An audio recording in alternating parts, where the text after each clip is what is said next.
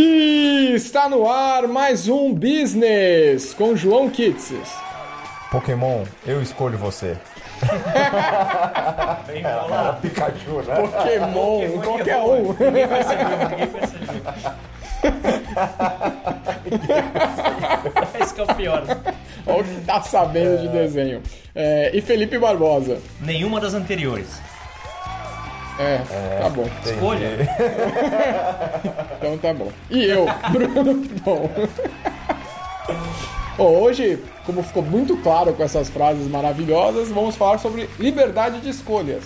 É, sobre algoritmos, como as empresas usam isso ao seu próprio favor. E a propósito, vocês estão escolhendo de verdade?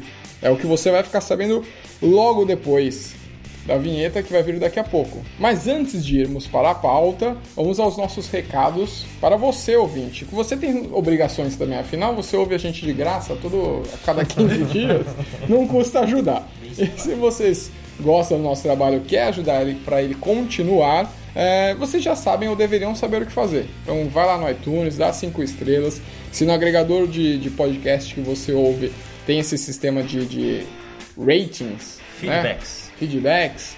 deixa lá o máximo de estrelas possível, é, compartilhe com seus amigos, ajuda a espalhar a nossa palavra aos quatro ventos é, e comenta onde você conseguir comentar. Se você estiver ouvindo em algum lugar que não tem campo de comentários, o Business está nas redes sociais. É só procurar lá, gente. B-U-Z-Z-I-N-E-S-S. É, ou Business ou Business Pod. Estamos em todas as redes sociais. Procura lá, deixa um recadinho que a gente é, vai ler e vai responder e beleza. Agora, se você parou aqui sem querer, estava navegando lá no feed de podcasts e achou curioso, ou se alguém te indicou, mas você não sabe o que é o business, bom, primeiro, você também pode ajudar. Então, pode fazer tudo isso que eu acabei de falar. Mas nós somos o podcast que fala o que você precisa saber dentro do mundo dos negócios. Né? A ideia aqui é criar uh, novas discussões, novas ideias para você sair da colmeia, é, mas a gente não quer concluir nada. É só dar insumo mesmo para novos começos, tá? É, vamos tentar falar de uma maneira mais clara para todo mundo entender e poder discutir na mesa do bar. É isso? Agora sim, então vamos para a pauta. Logo depois da vinheta, vai editor!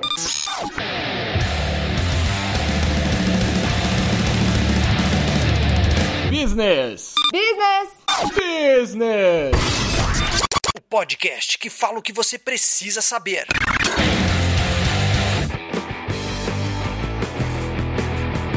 Bom, para começarmos, é, vamos dar a nossa opinião. Primeiro, antes de tudo, você, Barbosa, acha que você escolhe 100% do seu dia a dia? Não. Próximo. Mentira. Legal. Não, a gente. Até ah, porque você é casado, né?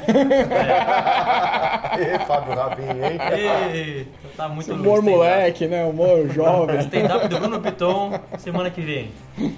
É, tava lendo alguns estudos ah, falando que é meio controverso, mas enfim, é uma base pra gente começar a pautar a nossa discussão. Que um adulto médio, né? Americano toma 35 mil decisões por dia. E aí isso é minimamente consciente. Aí começam as discussões. Se 35, 30, 20, não importa. É um número muito alto de decisões de o que fazer, o que não fazer. Então, é, com esse número eu fiquei impressionado das 35 mil decisões dia. E aí isso envolve micro coisas como eu, sei lá, coçar a cabeça agora, que é uma coisa menos consciente. Coçar a cabeça. Eu assustei. Ou se conscientemente uma coisa que a gente toma mais decisão é o que eu vou almoçar hoje, que roupa eu vou usar hoje, que marca de sabão em pó e assim por diante. Inclusive, falando desse número gigante de decisões e tal, tem estudos neurológicos que dizem que o nosso próprio cérebro, nosso corpo toma algumas decisões antes mesmo da gente. Vocês já viram isso? Sim.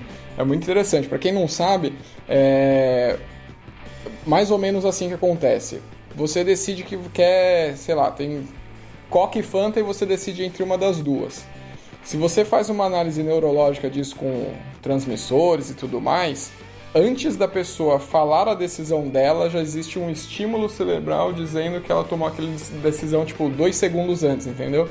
Isso é muito louco. Então, dessas 35 mil, uma grande parte deve ser de fato impulsos, né? Não, não Sim, decisões sim, eles falam que é 35 pensadas. mil, 35 mil decisões minimamente ah, conscientes. Então tem coisas né, que você vai até verbalizar. Ah, eu quero comer este hambúrguer. Aí você vai pedir lá no McDonald's. Mas outras são menores. Ah, vou por esse caminho, vou por aquele, ou sei lá, coisas micro, assim. É, e trazendo isso para o mundo empresarial, tem um, um outro estudo que provavelmente essas decisões devem ser: vou escovar os dentes. Isso deve Sim, ser uma sim. decisão. Então, é, no mundo empresarial, é, tem uma estatística que diz que você. Quê? Uma estatística que diz que Foi um Pasquale aí. que você consegue tomar de 7 a 10 decisões boas, então no nível quase que 100% do seu cérebro por dia. E aí vários executivos, como o Zuckerberg, esses caras, é, esse é o motivo deles, dizem, que eles usam a mesma roupa todo dia, para eles não gastarem decisões. Então seu cérebro vai ficando cansado de tomar decisão. Então eles gastam decisão com aquilo que é importante é, no dia a dia. Eu não sei se vocês têm essa facilidade, mas eu tenho. Se eu preciso mandar um e-mail difícil, responder alguma coisa super complexa, de manhã eu funciono muito melhor do que já no final do dia com a cabeça é, cansada. É, apesar de assim, tem. Eu já ouvi, se não me engano, o Naruhodo é um outro podcast que vocês podem procurar aí, fica, indicação já antes da hora, que ele fala sobre isso e tem alguns estudos que contradizem esse. Que fala que na verdade não existe essa de barrinha de energia durante o dia, tá? Eu tenho X decisões certas para tomar, então eu tomo. Não, não tem nada a ver isso. Legal, o cara rotou no meio da gravação. Espera- ó, se pegou, pegou. Não precisa tirar. É, e não tem essa de tipo número definido de decisões, né? Não é uma barrinha de energia que você vai gastando, enfim. Apesar de que eu tenho essa mesma sensação. No geral, quando eu tô mais descansado, as minhas decisões ou eh, se eu tenho um problema mais complexo para resolver, ele parece vir mais fácil do que no fim do dia, né? E aí, como que isso pode se aplicar, ou na verdade já se aplica no mundo dos negócios? A gente trouxe alguns exemplos aqui que a gente quer dividir com você, cara ouvinte, cara ouvinta, que é o seguinte. Abelhudo, o abelhuda, Exato. Que é, por exemplo, você vai. Ah, você não consegue mais pedir um. Ah, eu quero um café expresso. Então você vai lá, ah, é café descafeinado, semi-descafeinado. É, eu não sei, eu não tomo no Starbucks, mas tem lá os mil tipos de café. Aí é semi-descafeinado, semi-integral, semi-desnatado, sei o que lá. 40 tipos pequeno, médio, grande, com calda, sem calda. E depois tem CPF na nota ou não. Então é. E isso tem vários estudos falando de, às vezes, você- como consumidor, a gente se sente mais frustrado, é mais difícil pra gente ter muitas decisões. Então, eu, cara, eu só queria um café. Se eu tivesse metade das decisões, eu estaria tão feliz ou até mais. Porque não tem essa angústia da, dessa liberdade tão grande de, de decisão. É, inclusive eu tenho uma dúvida, não tenho resposta, como o Bruno disse na introdução do programa, se os consumidores né, querem mais é, liberdade ou mais é, as caixas prontas para você. Eu tendo a dizer que eles querem é, as caixas prontas e para mim esse foi o grande sucesso da Apple quando ele lançou é, o iPhone. O iPhone é tudo padronizado para ser fácil e o único poder de escolha que você tem é, sei lá, o aplicativo que você vai usar. Você não tem que padronizar, você não tem. Você tem mínimas coisas que você muda. É, se você comparar até o Android, dá mais opção, mais liberdade para você fazer as coisas. A Apple é bem restritiva é, nesse caminho. Eu tendo a achar que é, escolher realmente é sempre uma angústia. Então a gente sempre prefere é, ter cards que você já bem padronizados que você escolhe, né? Então, aí eu gosto disso porque ele é vermelho, beleza, eu vou no vermelho, mas eu tenho duas, três opções. Eu não sei quando vocês vão num re- num restaurante pelo menos eu tenho essa, é, essa angústia. Se eu pego um cardápio muito grande, cara, eu já fico cansado. Pega o cardápio do Coco Bambu que tem 60 páginas fala, ah, fodeu, velho. Parece um videokê, né? Até o evidências pra mim aqui com... Não, e aí você acaba escolhendo o básico sempre, sabe? Você escolhe, você escolhe uma vez e aí toda vez que você vai naquele você só escolhe o mesmo. Aí você faz a coisa mais irracional que tem. Garçom, qual que mais sai? O cara escolhe pra você. Qual que é o melhor? Aí ele acaba escolhendo pra você. Sempre Isso assim. E você não sabe o gosto dele, se ele gosta de coisa doce, salgada. É mais ou menos assim, a, a história do iPhone ser aquele cercadinho lá, o jardim cercadinho, que a gente tem tudo já, não pode nem abrir o celular, não pode trocar a bateria, não pode sei o que lá tal, que virou o grande sucesso. Hoje, estava lendo outro dia, tem mais de 2 milhões de aplicativos na App Store. Então, por mais que sejam só aplicativos que você baixa, você tem 40 tipos de, sei lá, Facebook seus genéricos, WhatsApp seus genéricos e assim por diante, né? Até navegador. Chrome, Safari, não sei o que. Então, parece ser uma tendência que as coisas vão se complicando no sentido de mais opções e mais liberdade. Mas eu acredito também. Eu, É, eu, mas- eu- eu então, mas vou na eu- sua de que o iPhone facilitou, tanto que todo mundo seguiu por esse caminho. Então, mas ah, você tem um monte de. é, vai, navegador acho que é um exemplo legal pra você usar no iPhone. Ah, você tem um monte de navegador pra usar. Todo mundo usa o Safari. É. Quer dizer, a maior parte das pessoas acaba usando o Safari Sim. porque assim, tá ali. Você não Tá precisa. Você não tem que. Imagina se você tivesse que ter um celular, aí você fala, qual eu vou escolher? Aí já é uma escolha mais dura, ah, porque você tem que ficar comparando ah, o Chrome com o Safari, com não sei o quê. Esse aqui já tá lá, aí alguém muito técnico fala, esse é melhor, esse é um pouco mais veloz. Rápido. Mas o afegão médio, eu tenderia a dizer que ele usa, pelo menos eu sou assim, eu uso o, o celular como ele vem e acabo usando o Safari, acabo usando as. É, eu, te- eu tenho a impressão de que todo, todo negócio novo, todo produto novo, todo serviço novo, enfim, ele tem essa onda de ter um modelo exclusivo ou um modelo restrito. Aí o mercado procura abrir e expandir um monte de opções. Aí as pessoas têm um monte de opções, elas se perdem um pouco e escolhem duas ou três, e aí o mercado volta e afunila de novo para duas ou três opções. Você tem um monte de exemplos desde do- das indústrias mais antigas, tipo automóvel. Lá, a frase famosa do Henry Ford, tipo, você pode ter qualquer carro desde que seja um modelo T preto. Só tinha carro preto, modelo T especificamente, preto. Aí depois teve lá nos anos 60, 70, 80, aquela, putz, tinha um milhão de cores, tanto é que você andava em São Paulo, ia do verde limão ao vermelho, rosa, tinha tudo. Aí hoje você restringiu de novo, ainda tem uma série de modelos, mas você restringiu de novo. Basicamente você só vê carro cinza, preto e branco, né? Por que, que você restringiu de novo hoje? Não, eu tô falando questão de As número de, pessoas de, de, escolhem- de esco- de escolhas de, por exemplo, cor de carro, entendeu? É, é um exemplo só. Mas, mesma coisa com o celular. Você tinha. O iPhone era o único com, com tela touchscreen. Aí apareceu um milhão de modelos. Agora, basicamente, os líderes de mercado são dois. É, dois, três, sabe? Tipo, eu acho que é uma tendência de mercado você... Aparece um serviço com um muito forte, aí existem um monte de opções, porque um monte de gente quer entrar nesse mercado, e aí ele restringe de novo, porque só sobra meio que o que ficou de... de... As pessoas escolhem, aí o que fica no filtro. Até porque, quando você tem muitas opções, e falando especificamente de alguma coisa que você tem que de fato produzir, é, é como no, no episódio que a gente falou da Lego. Se vocês não ouviram, vão lá e ouçam. Faz só dois ou três episódios, então tá bem fácil de achar aí no feed. É, quando você vai variando o número de pecinhas, de cores, você tem problema de escala, problema de custo tudo mais. Então acho que o mercado sempre faz esse movimento. Ele começa com pequeno, abre para o maior, afunila de novo. E eles vão fazendo isso ao longo do tempo. É, eu tendo a discordar desse. Eu tava lendo outro dia, faz um tempo já, um livro do é, amigo de vocês, dos marqueteiros, o Philip Kotler. Uhum. Livro acho que é Revolução 4.0, Revolução alguma coisa, e aí ele divide a, a possibilidade, a cadeia de produção e consumo em algumas eras. Então ele fala que a primeira era é realmente essa do Ford. Legal, você tem esse, você quer o Ford preto, é isso. É, compre ou não. Depois você entra em uma segunda era que você acaba tendo duas. é, você acaba nichando por segmentos. Então, sei lá, os é, latino-americanos vão comprar o preto ou o cinza. Os norte-americanos, o preto, o cinza. Ou os canhotos, esse e esse. Vai nichando por grupo. É, e aí ele fala que atualmente você entra em micro nichos. Então, é, não é que as empresas, as empresas estão dando, tem mais opções para pessoas, só que é hiper nichado quase que pessoal.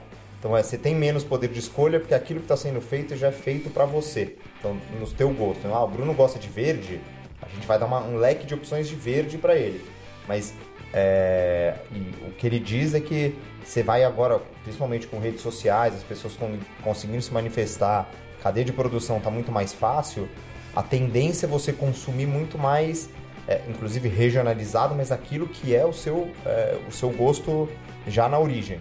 Então, por isso que grandes marcas hoje têm é, sofrido várias dificuldades, porque você comprava chocolate antes, era da Lacta, o, o máximo que você tinha era o bombom sortido. Ah, quem gosta de, de pau. Agora você compra o chocolate do bairro, que é, às vezes é melhor que o da Lacta. Então ele diz que esse é o processo que o mundo que o mundo deveria seguir. Não sei se ficou claro, mas recomendo a leitura do livro. Como chama o livro? Acho que é Revolução 4.0. É, Produção falou aqui no ponto. O nome do livro Marketing 4.0. É isso, João? Quatro- Tem uma pequena história pra vocês. Pequeno Barbosinha nos anos 90, lá, criança que acorda cedo no domingo. Pentelho acorda às 7 da manhã no domingo. Ligava a TV, tinham três opções, né? Claro. Assistia Siga Bem Caminhoneiro, Pesca e Companhia. Cara, é a única criança que não assistia desenho animado. Não, domingo, Assim, o domingo começava Pequeno às 9 da manhã. acordava, vestia seu pullover, Às 6 da manhã. Não tinha. higienizava a mão Seu para tomar o café, Só tinha isso, bicho. vestia suas meias xadrez e assistia Siga Bem Caminhoneiro. Só tinha isso, bicho. Só tinha isso. E eu era uma criança feliz, cara. Tô até aí, dizem, normal até hoje. Apesar de ter Há visto controvérsia. Pesca e Companhia. Corta. Passa aí uns anos, jovem barbosinha adolescente, na puberdade. Volta da escola, à tarde, tal, não tem nada pra fazer, liga a TV, quem tá lá? Clodovil. E eu assistia Clodovil, assistia Polishop. E tá, aí, julguem. e tá aí a maior, né? O cara vai do caminhoneiro ao clodovil, O que eu velho. quero dizer é, Esse é o tem espectro. opção, até tem algumas opções. Tinham quatro opções. Eu ia lá no Siga Bem Caminhoneiro. Depois eu tinha TV a, é, TV a cabo lá, mas parava no Clodovil, parava em coisas assim. Tipo, não tinha tanta opção, mas eu ficava tranquilo. Hoje, os jovens, os não é nem mais milênio, agora é geração Z, sei lá. Tem YouTube lá com um monte de canal. Eles podem assistir o que eles quiserem, desenhos, sei lá, vai pra onde? Vai pra Felipe Neto, vai pra esses caras que tem uma série de controvérsias aí. Então eu não tinha opção, assistia a Peça Companhia. Agora todo mundo tem qualquer opção e assiste, tipo, tranqueira, sabe? Então, e aí, essa escolha tá aí e, e o que, que vocês podem, o que, que vocês acham sobre isso? Você ter o poder da escolha, mas não necessariamente fazer a melhor escolha ou você não sabe tomar essa decisão. Então, mas aí você tá partindo do pressuposto que era melhor assistir Siga Bem Caminhoneiro do que Felipe Neto. Não, é que eu não tinha opção. Entendeu? E eu era feliz. Daquele jeito e beleza.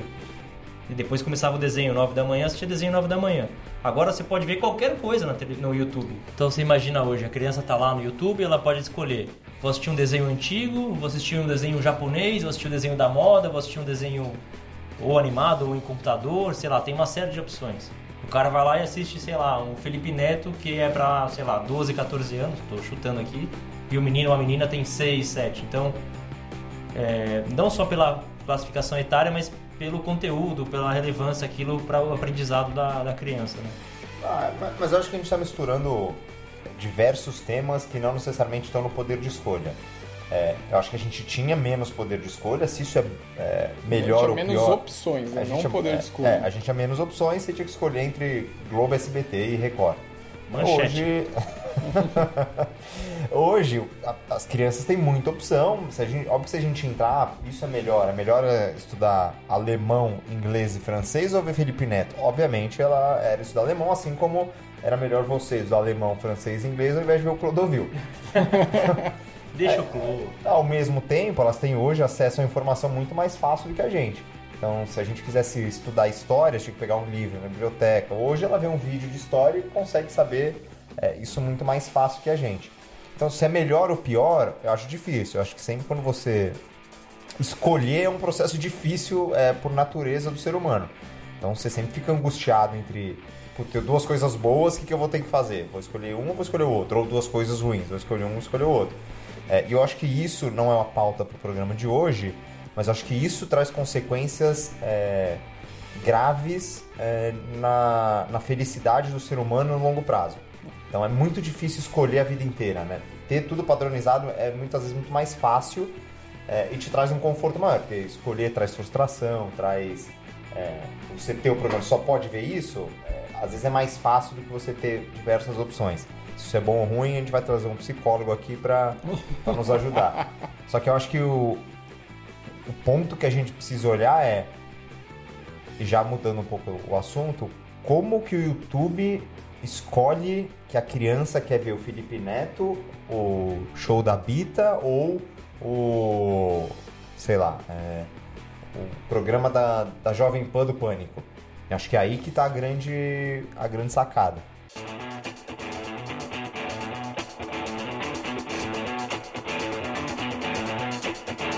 Bom, e aí pegando dois dados que a gente falou aí no primeiro bloco, temos 35 mil escolhas por dia para serem feitas, porém isso pode gerar frustração, como o João acabou de falar. É, tem lá o FOMO, né? É, como que é? Fear of FOMO. Missing Out, né? Que é, putz, eu, eu tô escolhendo isso, mas será que aquilo que eu não escolhi é mais legal? Eu tô perdendo e tal. É, isso gera todas essas frustrações e doenças do novo milênio. Ansiedade, né? E aí as empresas veem isso e aí falam, putz, então eu vou talvez ajudar, tá? a gente vai debater isso, vai conversar agora, mas eu vou dar menos, vou restringir um pouco essas escolhas, mostrando para o meu usuário só o que eu já sei que ele gosta. Então vai Netflix, vai Facebook, Spotify Acho que com... direcionar a escolha dele. Seria essa o. É, exatamente. É, vai Netflix, Facebook, Spotify, mete lá os, os estudos e alga... ah, algoritmos, Algoritmos. algoritmos. Repita. Vamos lá.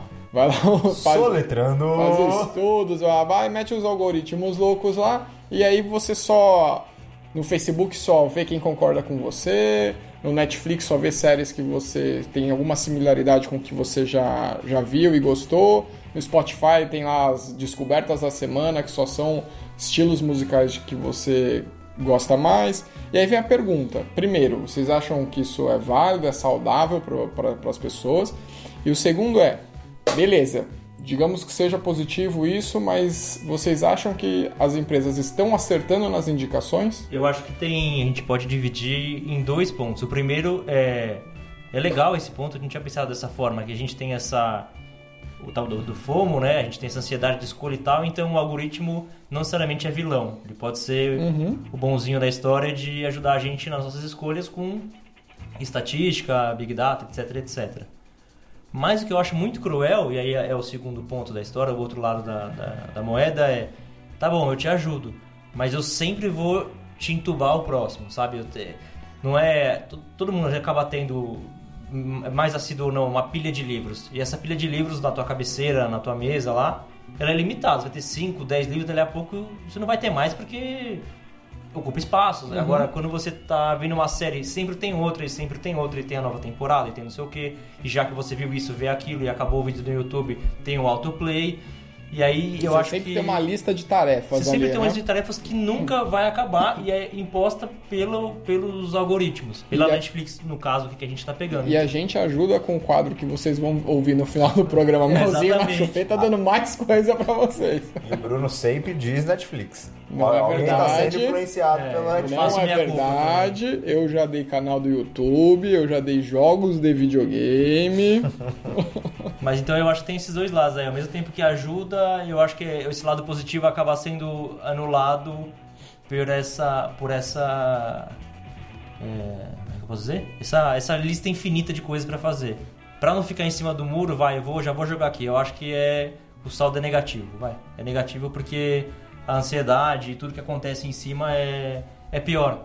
Tipo, pô, deixa errar, cara. Vê um filme que você não gosta. É. Ah, esse filme é uma merda, beleza. Ó, fulano, não assiste não, cara. Vai você procurar, eu faço isso. Só, já vou passar a palavra. Eu tenho um determinado tipo específico lá. Fui assistir um documentário hoje, o Netflix falou que eu não ia gostar. E eu gostei. Porque realmente eu não assisto documentários de. Era do, a história do Funko, aqueles cabeçudinhos lá. Tava assistindo um documentário e por algum motivo lá ele achou que eu não ia gostar, mas eu tava interessado. Eu fiz uma coisa no trabalho recentemente sobre esse assunto, então eu queria ver. E aí é isso, geralmente o que eu faço? Eu não confio só no algoritmo do, do Netflix. O que eu faço? Eu vou lá, jogo no IMDB, no Rotten Tomatoes e vejo. A gente sabe, a gente tem. Eu vou no cinema uma vez por semana, então é, quero que, que a sessão vale, que o ingresso vale. Então eu vou lá no IMDB. Mas se não for, não for legal, pô, tava com uma pessoa que eu gosto, tava com a minha, minha namorada, meus amigos, minha mãe, meus irmãos, sei lá, alguém.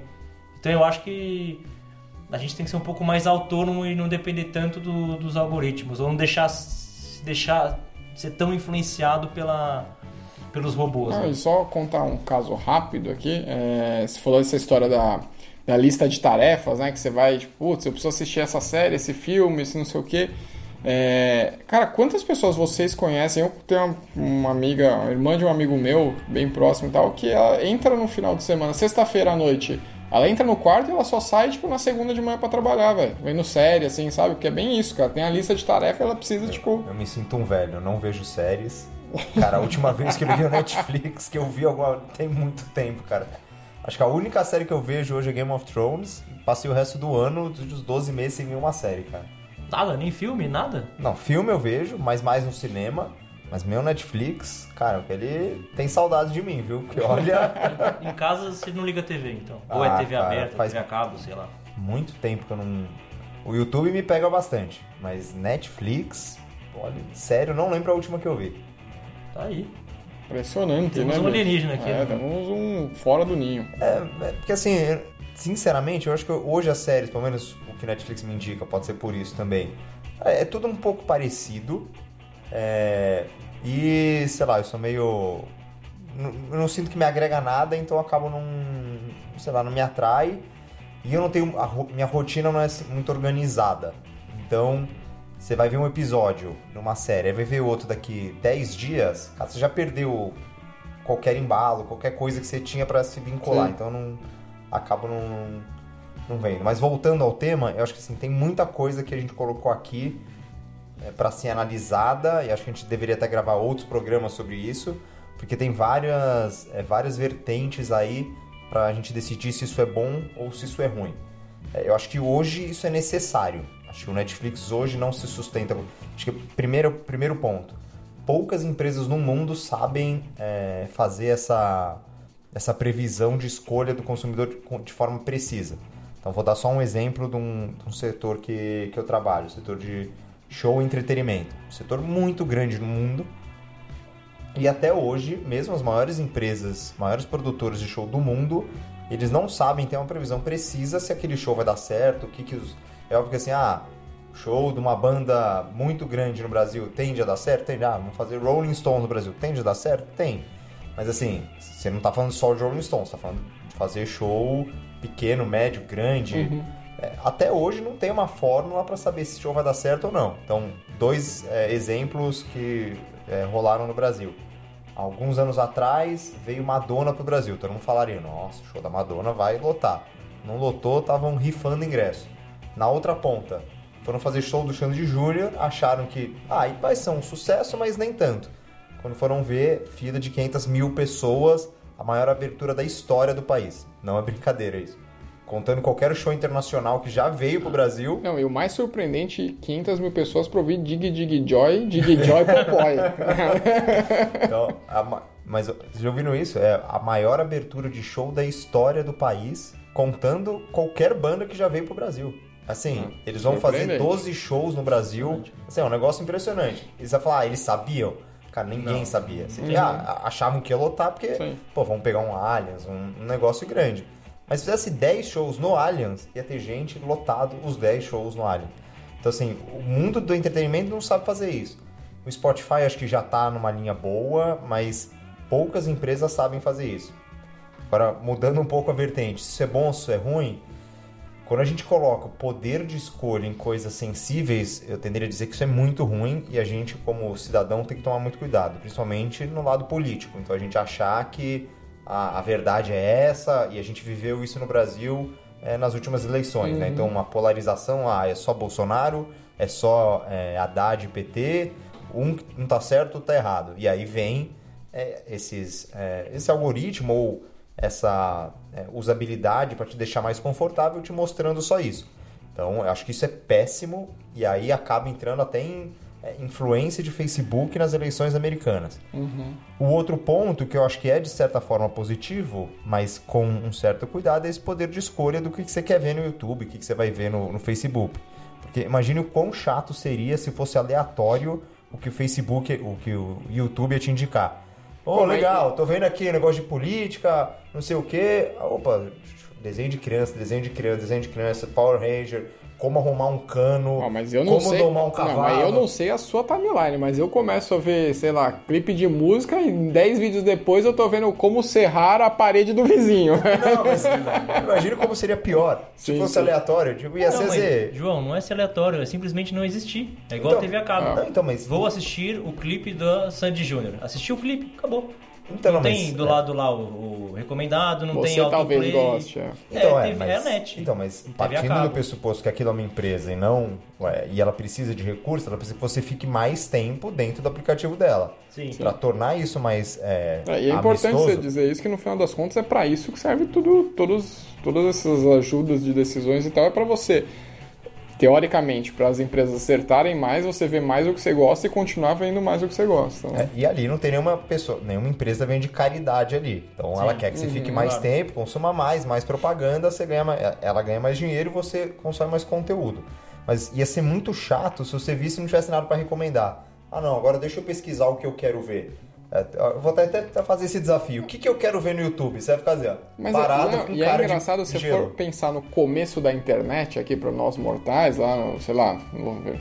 Vai, início dos anos 2000, final dos anos 90, início dos anos 2000, era meio que isso. Porque a gente não sabia muito bem o que- pelo menos a minha sensação, o que tinha na internet. Quais são os sites que existem? Você não tinha um Google para você jogar uma palavra e aparecer 5 milhões de links para você clicar, né? Você meio que tinha que colocar de fato na barra o endereço de alguma coisa que você queria visitar. E não sei se já aconteceu com vocês, mas comigo eu lembro que aconteceu algumas vezes. É tipo, você tinha assim, sei lá, 10 sites para olhar.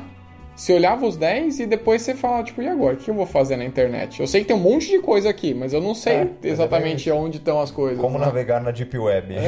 exatamente. Acabava, parecia que acabava o conteúdo, É, né? acabou, Apesar- Claro, exato. tinha mais, mas a gente não tinha tanto acesso, a facilidade era menor. Né? Mas quem te indicava antes eram seus amigos. Porque tenta fazer isso. Ah, vou ver, tô afim de ver uma coisa divertida. Vou no Google. Não tem. Vai ver o quê? Você É, entrar no. Sim. Não, mas Então- aí tinha o Kibiloco, você começa a ter a curadoria, né? Então, ah, vou entrar, acessar o Kibiloco, o não Então, mas salvo você chegar lá... no Kibiloco, alguém provavelmente indicou o Ah, Kibiloco, sim. entendeu? Mas Então, uma ah, vez que você tá lá, você... mas a indicação vinha de alguma coisa. Agora a indicação vem é, influenciada por quem são seus amigos, quais são as suas decisões anteriores, uma série de coisas, mas a plataforma fica mais gostosa de usar. Mas é- tem um lado ruim, você acaba não vendo outras coisas que poderiam te agradar. Mas a experiência seria muito ruim se não tivesse indicação. Você vê um vídeo que você precisa, que ia ser como fazer é, peixe, aí você vê como fazer peixe, aí depois você ia pra Vai casa. embora fazer peixe. Você sai. Você ia sair da internet e ia fazer peixe, provavelmente. É, mas aí tem, um, tem uma coisa interessante que eu não sei se é, se é geração, se é classe social e tal, mas é uma sensação. O, o Felipe falou uma coisa que é, putz, a Netflix mostrou pra mim que eu não ia gostar daquele conteúdo, mas eu fui teimoso e fui lá e assisti. E eu acontece isso comigo também relativamente é, frequente, assim. Tem um eu acho interessante ali, vejo o trailer, gosto e tal, mas o, o algoritmo fala que eu, eu não vou gostar. E aí não interessa muito se eu gostei ou não, mas a gente. Eu tenho essa, essa sensação que tem um grupo de pessoas que é mais teimoso e contraria e beleza, e foda-se, eu vou ver e beleza. E tem uma galera não, que vai mesmo só na onda do que é indicado, tá só no que tá certo e tal. É, então acho que isso vai modelando também, porque, por exemplo, para mim, meu Spotify Descobertas da Semana, eu sou eclético pra caramba, eu ouço um monte de tipo de música, então eu meio que quebro o algoritmo, sabe? Tipo, ele indica coisas muito diferentes. Diferentão ele, Ah, né? Não é. Descolado. É. Sabia que vocês iam falar isso. mas não é isso, mas é que sempre tem coisas muito diferentes, entendeu? Não tem um padrãozinho. Sim, E eu sim. acho que tem pessoas como eu que tem coisas super diferentes e tal, que contrariam alguma lógica que algum robô tente fazer. E algumas não, algumas seguem muito a maré, né? Seguem muito a onda. E aí, sei lá, é só, é só uma colocação, assim, eu acho que, tipo, pra esse, pra esse tipo de pessoa que segue onda, ele tá indicando perfeitamente. Pra quem não, talvez não, entendeu? Eu acho, é difícil responder se as indicações são certas ou não. Uma curiosidade, você falou da sua descoberta da semana. Uhum. Como você disse que é diferentão, é, como que sai a playlist? Ela sai legal, mas sem meio sem sentido, ou ela puxa muito pro lado? Sei lá, você ouviu uma música clássica, ele vai jogar tudo. O que, o que que...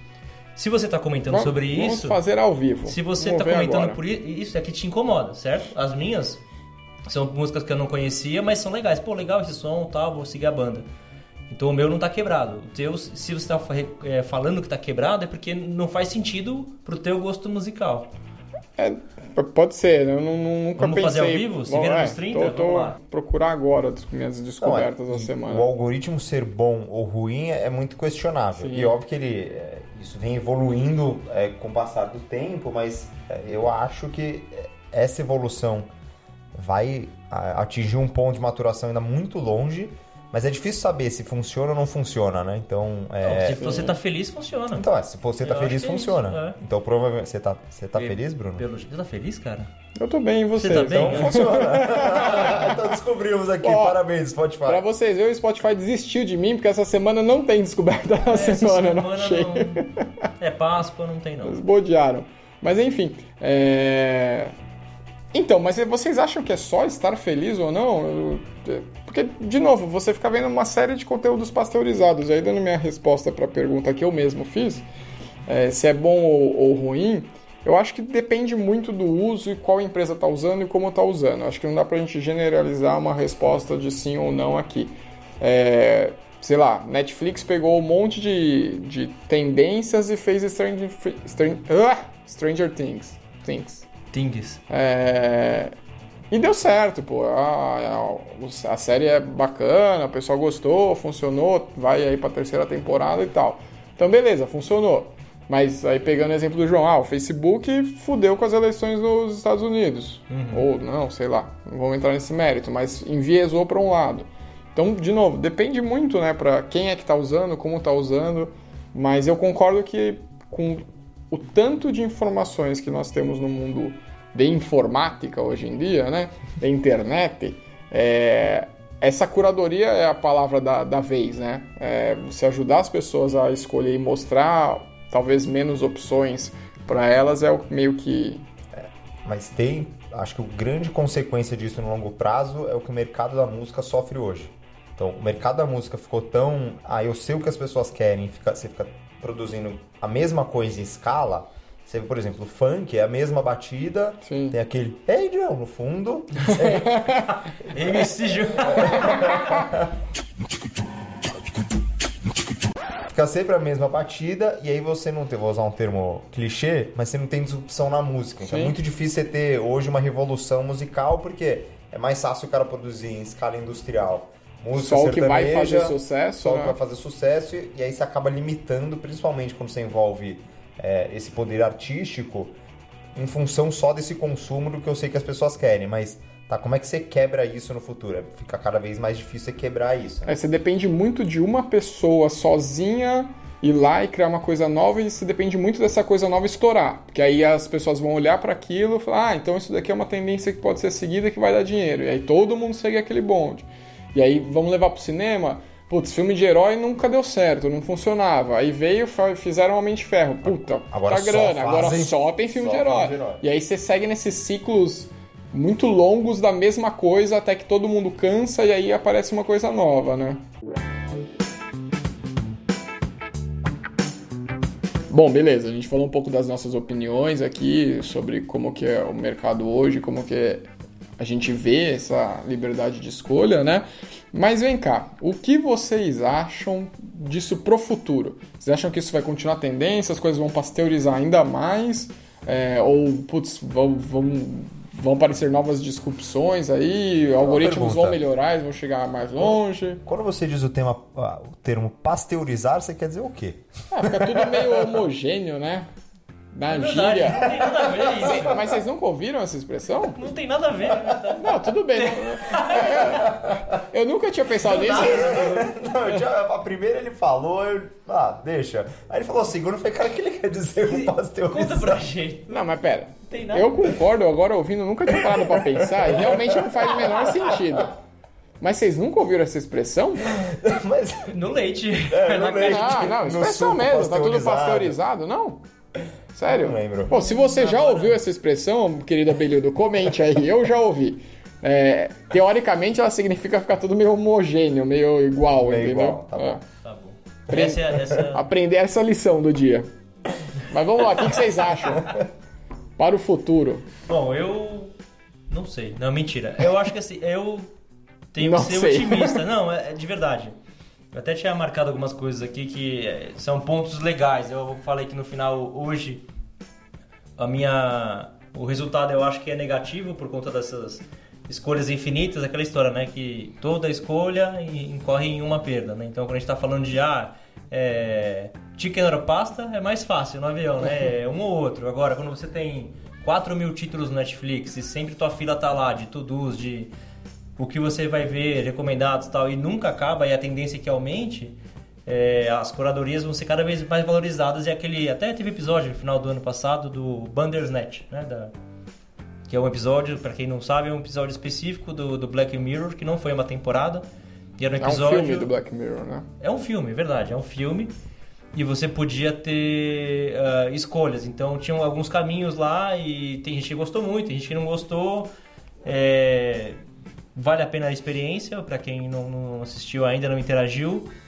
É, resumindo, a minha opinião, não- sem dar spoiler nenhum, é vale muito mais pela interação do que pela história. Quando você acaba ficando num. num- é, imagina, você tem uma história com começo, meio e fim e plot twist e tal, e quando você tem, uma, você tem o poder da escolha, a pauta fica, o, o filme fica pasteurizado, como diz o nosso amigo Bruno Piton.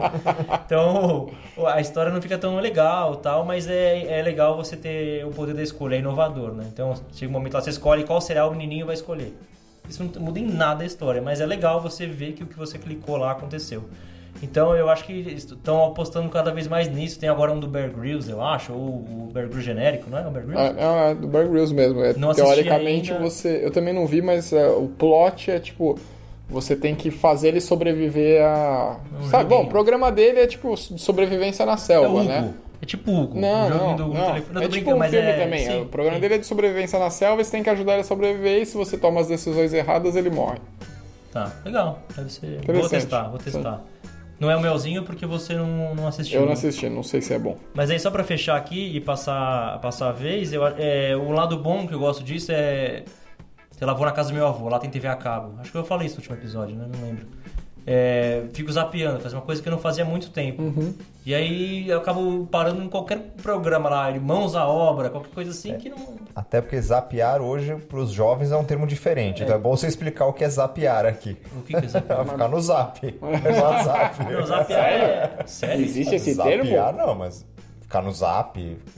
João inventou, ó, João ó, inventou. pasteurizar, Dois zapear. termos. Zapear, perguntar pra um jovem. Liga pra alguém de 18 anos, o que que é zapear? Não sei Fazer vocês, esse- mas fazer eu esse tô teste jovem. agora. Eu sou novão. E pra mim, zapear é isso. Bom, vocês entenderam. É ficar trocando de canal lá sem muito... Então, você acaba lá, você vai ver, é tipo ficar no Instagram. Você tá lá uma hora e não viu nada, e não lembra o que você viu e tal. Então, você vê um Netflix, por mais que seja uma série... Não vai agregar, não, um documentário. Eu sei, ó, vou ver agora um episódiozinho tranquilão, meia hora de uma série que eu tô assistindo. Então, já tem uma certa expectativa, você já sabe o que vai acontecer. E isso, pelo menos pra mim, é algo bom, positivo, reconfortante. Né? É, ficou claro que o Barbosa não entendeu minha pergunta, que era sobre falar sobre o futuro. E ele só repetiu uma das coisas que ele já tinha falado. Mas beleza, obrigado, Não, não, não, não, não. Então vamos- trocar em miúdos. O que eu falei é o que vai Vamos pasteurizar, vai, vai. Vamos pasteurizar. O que deveria ser intensificado. O Bandersnatch é uma aposta da Netflix, que cada vez mais vai fazer isso, como o nosso querido Bear Grylls. O poder da- da- das pessoas saberem o que vai acontecer, eu imagino que vai acontecer cada vez mais, você zapear menos. Já está acontecendo, né? TV a cabo, parece que o menor índice da história, todo mundo indo pro, pro on demand. Então é isso. Cada vez mais você escolher o que você quer assistir. E esse é o lado bom da história. Mas você não zapeia no Netflix? Não. Não, eu tenho uma lista lá e vou assistindo. E Ah, como que você preenche essa lista? Com o melzinho na chupeta. Ah, sensacional. Muito bom. João, Vamos lá, eu acho que o uso dessas informações tende a se aprimorar muito, numa velocidade muito grande. Eu acho que foi pouco desenvolvido ainda, o que é preocupante. Então, acho que a gente vai ter é, nos próximos anos menos poder de real escolha, se é que isso existe, e mais poder só de indicação daquilo que você já gosta. É, até um limite, porque eu acho que o uso dos dados já está mudando no mundo e isso vai, acho que, sofrer é, diversas alterações.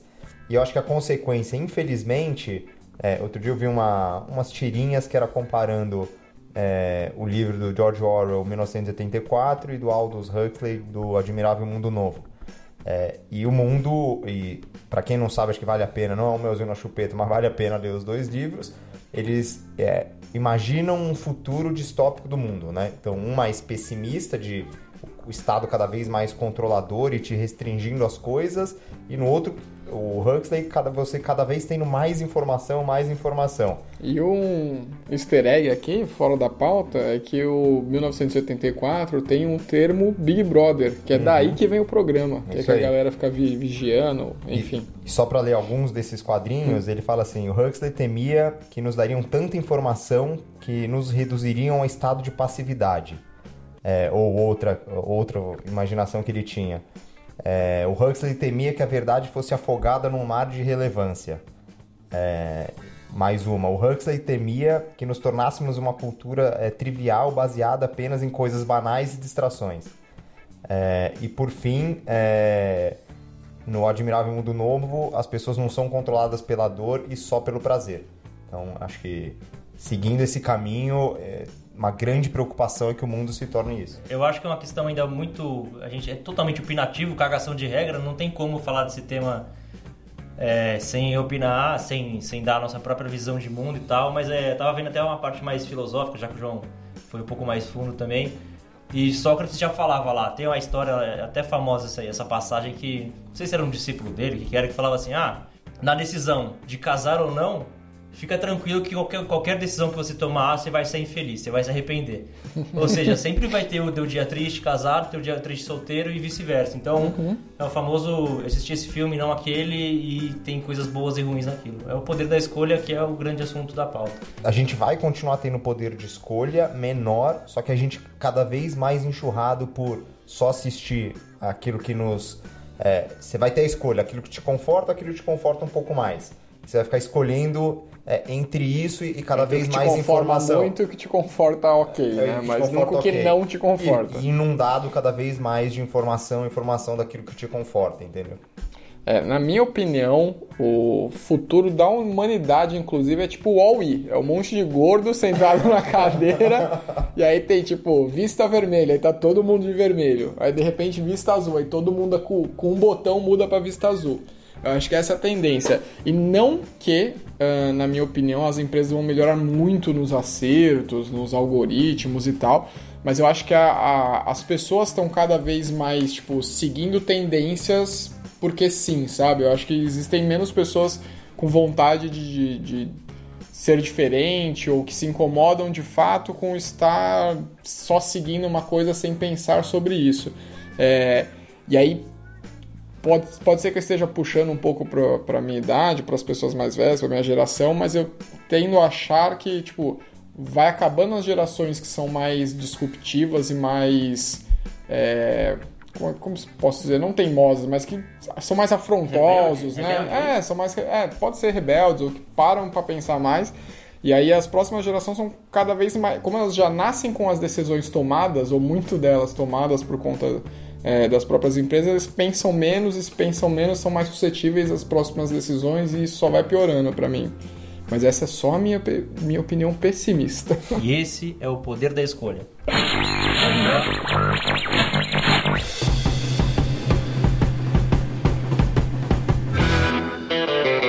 Melzinho na chupeta.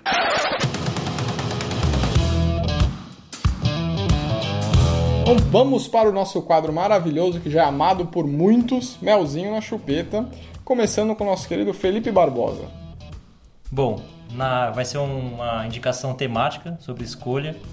É, mais uma vez uma série da Netflix, prometo que vou variar mais das próximas vezes. A série chama-se Russian Doll, a boneca russa.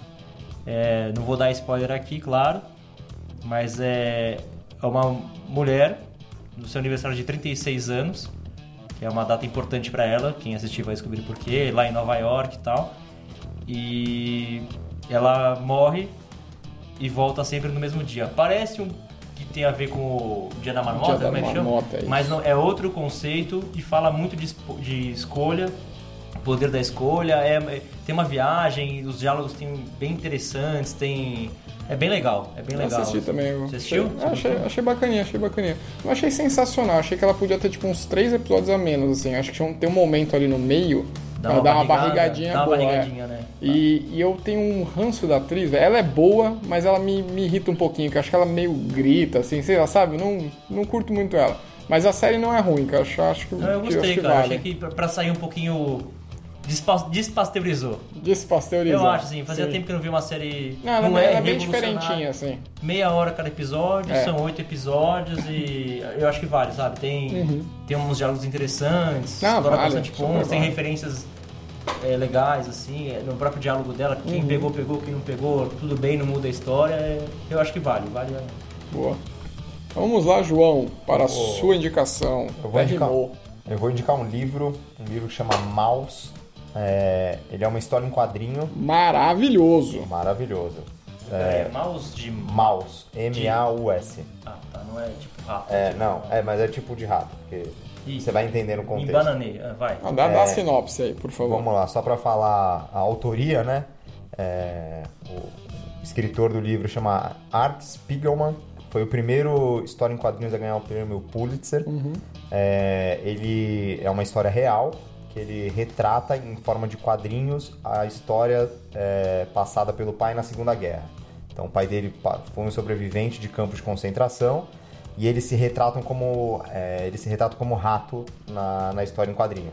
Então, uma história em quadrinho inteira da- do relato do pai na Segunda Guerra, porque o pai contou para ele é, a história e é engraçado porque ele é quase que ele se é, um pedaço da história em primeira pessoa, os diálogos dele com o pai, inclusive mostra os conflitos dele com o pai no dia a dia.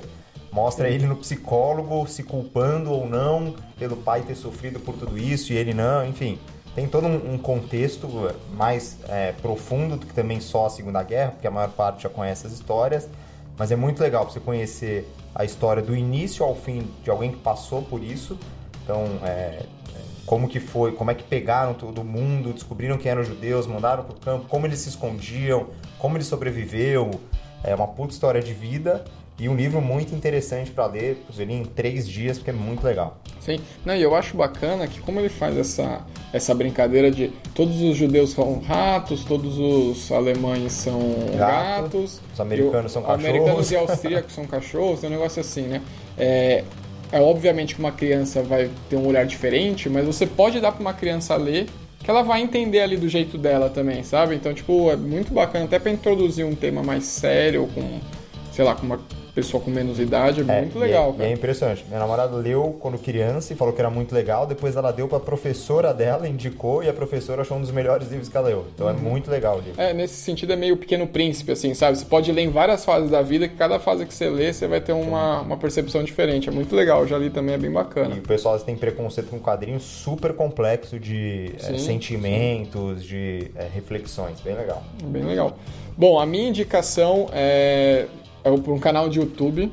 Eu sempre venho pra, pra falar merda, né? Minhas indicações sempre são mais relax, é pra pensar menos e tal. É, dessa vez é um canal, ele é novo, ele tem tipo, sei lá.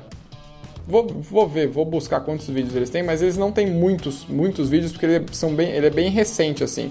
Se você quiser, em uma. Ó, ele tem cinco meses. O vídeo mais velho dele tem, foi cinco meses atrás. Ele chama Girlfriend Review. Que, que é isso? Bom, primeiro que ele obviamente é inglês, então você precisa entender um pouco de inglês. Mas é uma mina que namorava um cara e esse cara, ele é tipo viciado em videogames.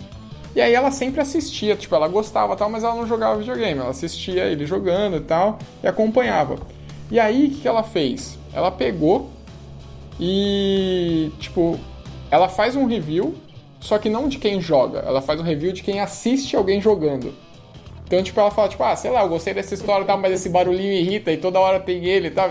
Tipo, é muito engraçado, cara. E ela, tipo, a mina manda bem, ela é engraçada e tal. Então é, é bem engraçado o canal, tipo, acho que vale. E os vídeos são bem curtinhos, assim, tipo, maior aqui, vai, tem 10 minutos. Então dá pra ver de boa. E eu descobri um hoje, que também dessas coisas da vida, que eu tava zapeando pela, pela internet. Mas zapear não é pela TV? É, Como- se- segundo o Barba é. Que, inclusive, eu, eu nem sei direito o nome do- da, da parada, mas é o seguinte. Ih, Guarda pra semana que vem, ó, aí, aí, ó, entregando tudo de uma vez só. Não, é que eu achei curioso, cara. Tem um cara nos Estados Unidos, ele é um Uber, e ele tem um canal que chama YouTuber, tá ligado? Brincadeirinha e tal. E ele grava as corridas dele, cara. E lá ele tá, tipo, gigante, tem um monte de gente que conhece já. E aí, tipo, sempre que acontece alguma coisa engraçada numa corrida, ele posta. É ele o táxi no Gugu. É tipo o táxi no Gugu, cara. E ele, tipo, é, ele é engraçado tal, tipo, ele é meio, meio metido a galãzinho, assim tal. Procurem aí, velho, vê se vale a pena. Eu achei engraçadinho. Mas é isso aí. Temos mais alguma coisa pra falar? Não, hoje não.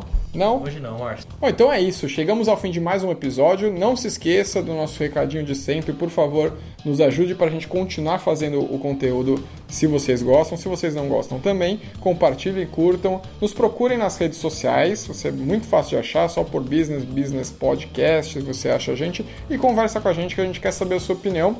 Muito obrigado. Até próximo episódio. E tchau!